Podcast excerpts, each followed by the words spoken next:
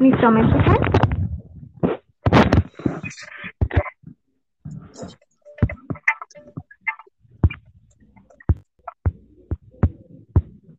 ¿Me escuchan? Sí, te escucho, este, Susana. A ver, a partir de que de la 35, no, no, a partir de la 40 empiezas, ¿va? Te voy a poner la música, ¿eh? Espérame, espérame. Es que no, es que no veo porque tengo el celular este. Te voy a poner la música y le voy a ir bajando poco a poco ya para que vayas hablando, ¿va? Vale, Y lo voy a cortar y ya empiezas a hablar, ¿va? vale, Tú me dices. ya.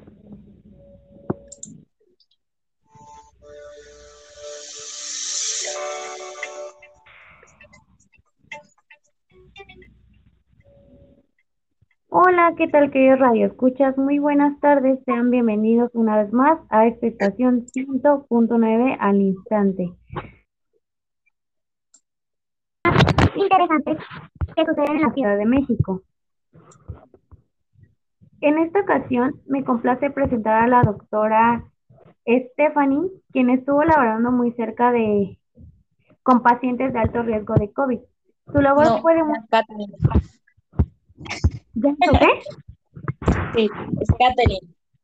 Ay, pues es que no- Ay, perdóname, perdóname.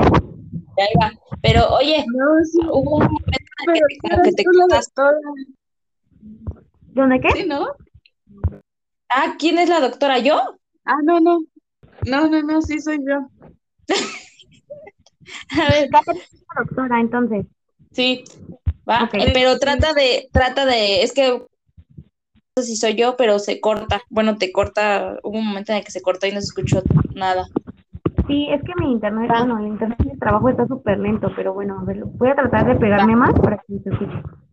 Ahí va, ¿eh? Oye, después Mande. de que termine de dar la primera parte, no pones música, ¿verdad? Ah, si quieren pongo la de esta. Es que esta es la de la última.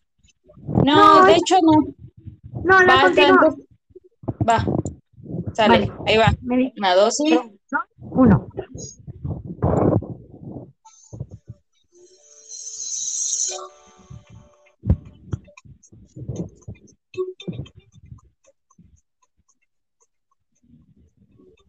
Hola, ¿qué tal, queridos radioescuchas? Muy buenas tardes. Sean bienvenidos una vez más a esta estación 100.9 al instante, donde tratamos temas interesantes que suceden en la actualidad de México. En esta ocasión me complace presentar a la doctora Catherine, quien estuvo laborando muy cerca con pacientes de alto riesgo de COVID. Su labor fue de mucha importancia y profesionalismo. Por eso, eh, eso nos platicará sobre sus competencias laborales implementadas en esta pandemia. También traemos una de sus pacientes, la señorita Stephanie, que nos platicará cómo fue su experiencia al ser atendida por la doctora Catherine.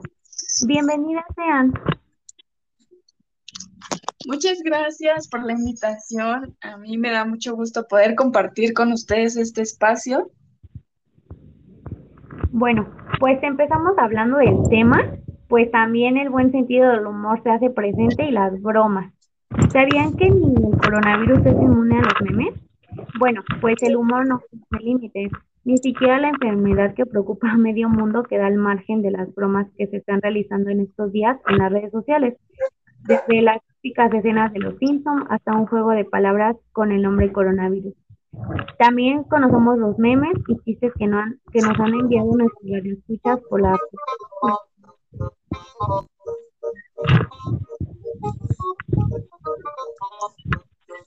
No da más miedo, tomar temperatura o besarme. Antes no me dejaba salir mi ex y ahora no me deja salir el gobierno ni para de soltero sirvo.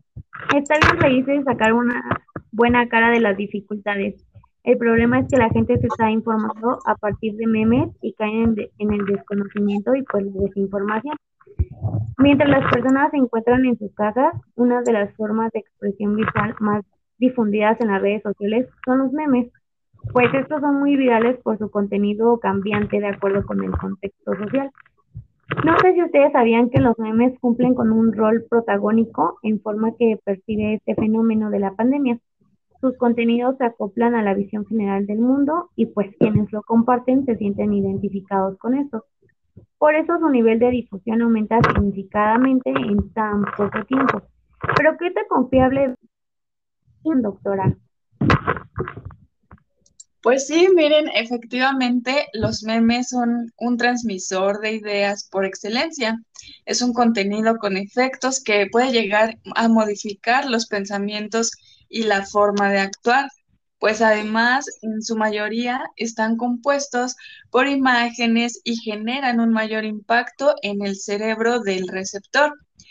También, pues estos memes son un transmisor directo no solo de información, sino de emociones y sentimientos. Por eso es importante cuidarnos también de los memes, pues ya conocemos el poder de las ideas. Eso sí, doctora, tiene mucha razón.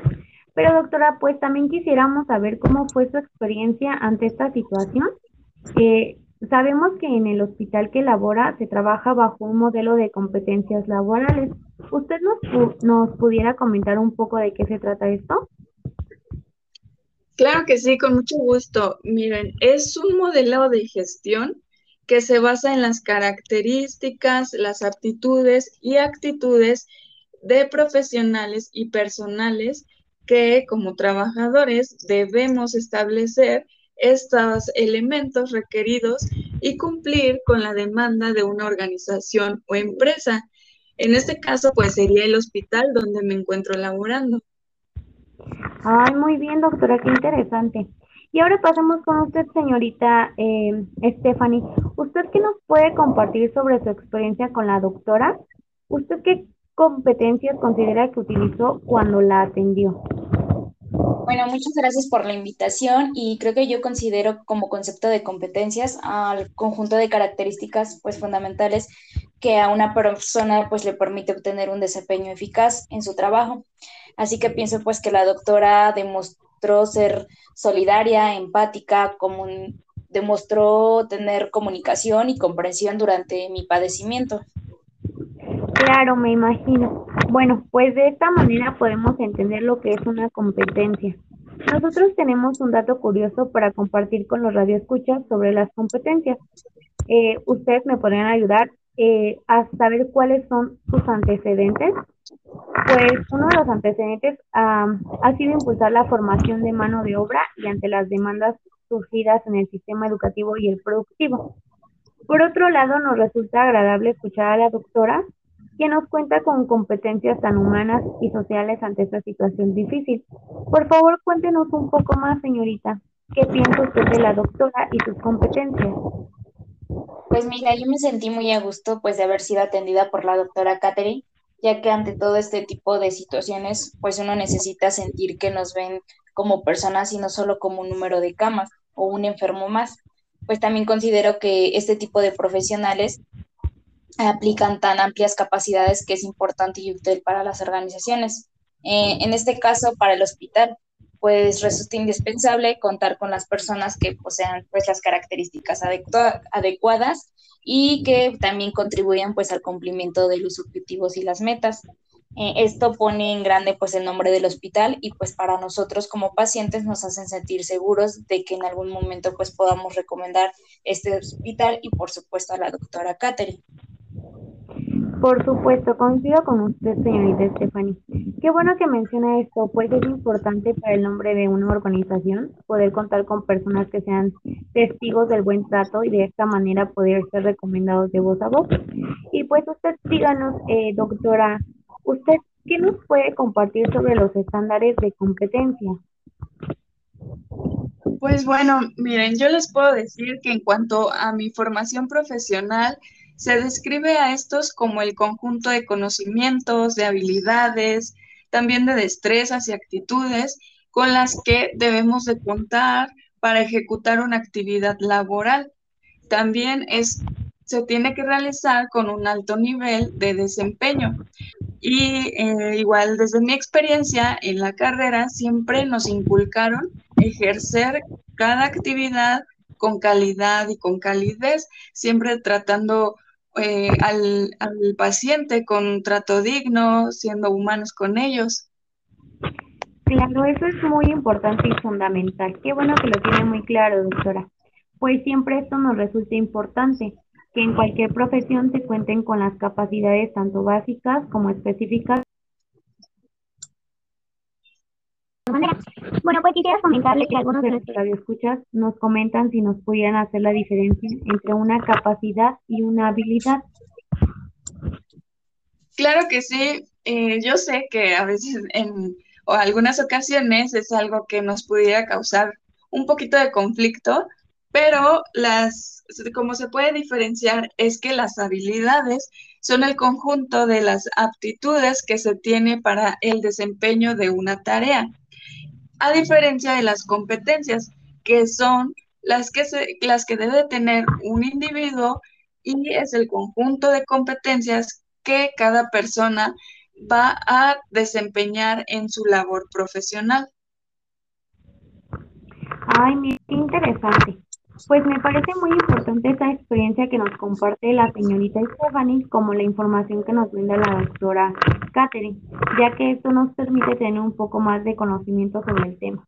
Y pues bueno, no quisiera, pero para concluir con esta sesión de hoy, ¿les parece si nos despedimos con un chiste que nos manda nuestro radio escucha Alberto? Bueno, pues sí. La cuarentena hasta cuatro kilómetros. Y pues bueno, eso sería todo por el día de hoy. Que tengan un excelente día, mis queridos radioescuchas, y nos despedimos. La doctora, doctora Catherine y la señorita Stephanie. Hasta luego.